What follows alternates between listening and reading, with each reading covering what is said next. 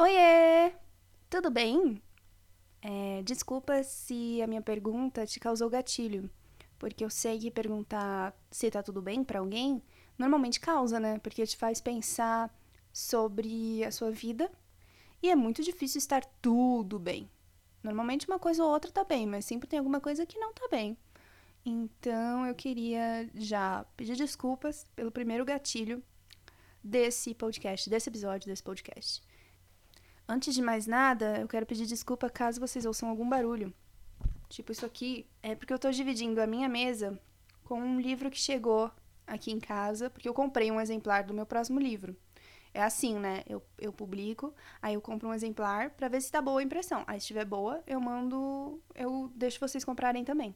E aí eles entregaram o exemplar errado, de modo que chegou aqui um livro chamado Canto de Amor para Andréia, e assim, tem a foto da Andrea na capa, é um livro em formato A4, bem grande, tem vários poemas, tipo, várias páginas de poema para a Andrea. Eu fiquei um pouco. Me deu um pouco de gatilho esse livro, porque eu não tenho ninguém na minha vida para escrever um livro de poesia só para mim. Ela tem o Marco Antônio Barbosa. Eu não sei o que ele é dela. Talvez seja marido ou é, stalker.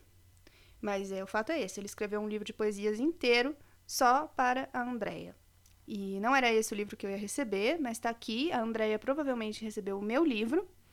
Eu espero que ela não seja bolsonarista, porque é bem provável que ela não goste do meu livro, caso ela seja. Mas eu nunca vou saber o que, que ela achou, porque a gente não tem como entrar em contato uma com a outra.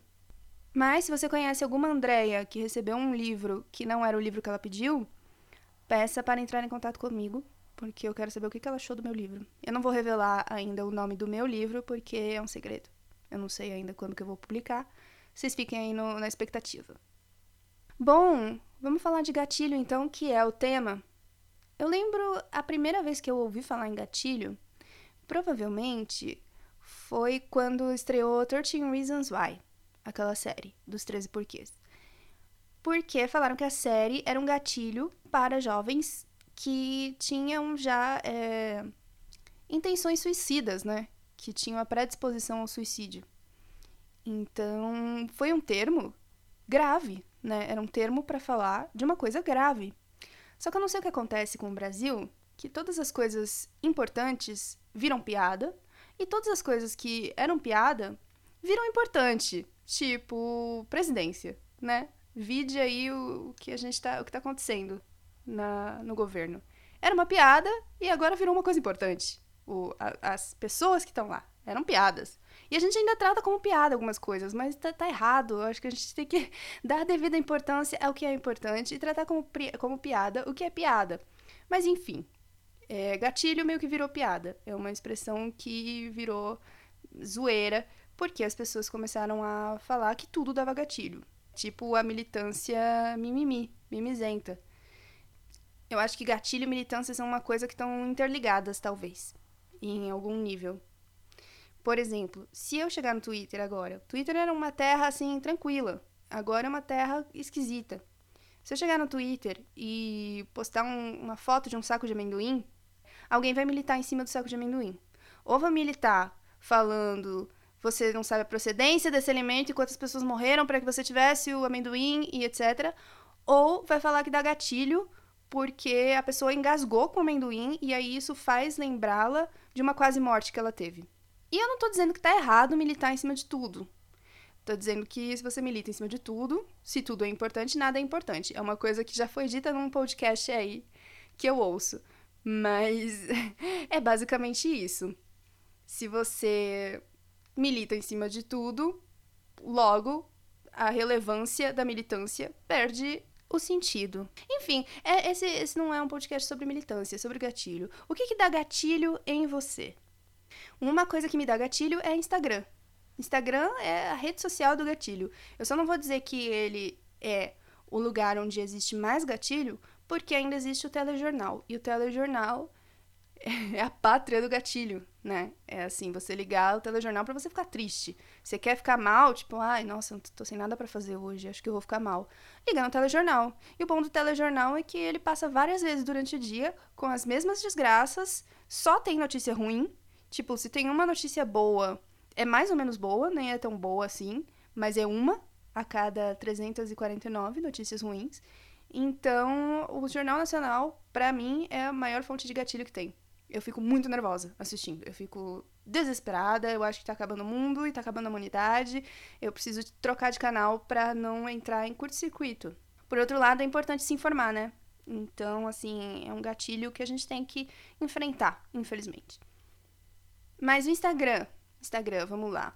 Eu deixei de seguir mais de 300 pessoas um tempo atrás, porque nem todas me davam gatilho. Só que eu achei que eu tava seguindo muita gente. E, mu gente muito feliz me dá gatilho.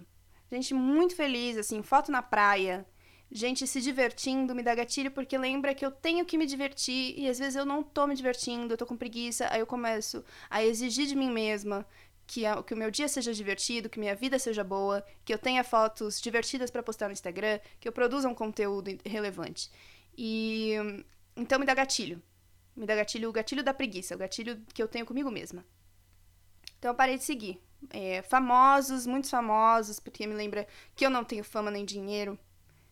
Tudo que me lembra as coisas que eu não tenho, eu parei de seguir. Ah, que coisa, entendeu? Ou eu sigo ainda gente por porque tem que seguir, né? Por bons costumes. Mas muita gente tá silenciada. Às vezes eu silencio até gente bem próxima. Mas Instagram de gente triste também me dá gatilho. Porque eu vejo que a pessoa tá triste e eu lembro que realmente a gente tem muitos motivos para ficar triste. E aí eu fico triste também. Porque, poxa, coitada da pessoa. É, eu sou solidária à dor dela, então começo a ficar triste. E aí me dá o gatilho da tristeza. Então o Instagram, como um todo, é um enorme gatilho para mim. E eu acredito que para muita gente. E é um gatilho também de você ver que fulano que você odeia tem muito mais likes que você. É o gatilho da inveja. assim, eu acho que não existem mais os sete pecados capitais, existem os sete gatilhos capitais. Porque se você para para pensar, os sete pecados capitais eram a gula, e a gula é o quê? Foto de comida.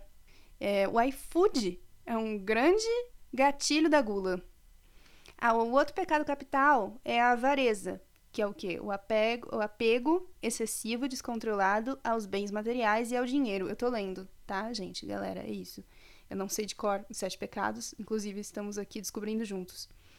O gatilho da avareza está conectado a gente que viaja, gente que ostenta, né? É o outfit. É um gatilho para gente que não tem dinheiro para comprar roupa de marca ou para fazer viagens. Então, o gatilho da avareza existe também. A luxúria, desejo passional e egoísta por todo o prazer sensual e material. É, eu acho que crush, nesse sentido, é o gatilho da luxúria.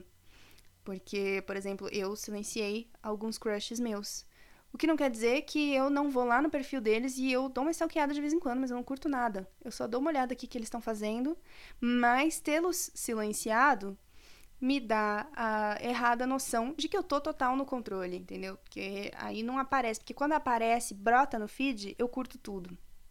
O gatilho da ira, ele é ativado pelas discussões de internet, né? Por hashtags, por pessoas que pensam diferente da gente.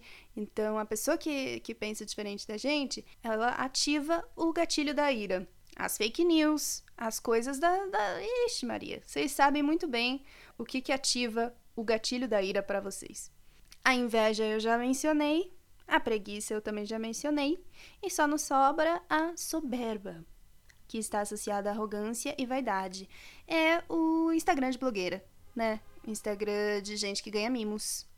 E isso aí me dá muita, muito gatilho. O gatilho da soberba vem de gente que ganha mimo. Então, como a gente pode perceber, os sete gatilhos capitais são exatamente os sete pecados capitais adaptados para as redes sociais. Por outro lado, eu acho que o gatilho é uma coisa ativada quando você quer ativar, sabe? Se você escolhe olhar para a vida com um olhar de gatilho, tudo vai ser gatilho. É, um filme romântico vai ser gatilho e um filme de terror vai ser gatilho. Isso depende eh, de você mesmo, né? Depende é, de fazer terapia, de repente, de fazer autoanálise, de olhar por que, que aquilo tá te incomodando, porque as respostas normalmente estão dentro da gente. E isso fui eu que disse como coach de gatilhos. Eu vou abrir um curso de coach para quem tem gatilho. Mentira, eu jamais farei isso. Mas eu acho sim que a gente deveria voltar a olhar para o gatilho como uma coisa importante, né? É, falar de coisas relevantes e acender a luz em cima de assuntos realmente importantes de serem discutidos. E aí, assim, a gente consegue melhorar de fato o mundo e não só o nosso eu central. Que é importante melhorar a si mesmo para depois tentar melhorar os outros, né? Melhorar o mundo e tal. Enfim, é, não sei mais o que eu tô falando. Eu não gosto de um podcast longo. Esse podcast é para ser um mini podcast, é um pequeno podcast, é uma pequena conversa. E a gente vai é, encerrar por aqui. Se alguém quiser sugerir um tema para o próximo episódio, fique à vontade. E é isso, e boa semana, bom fim de mês a todos.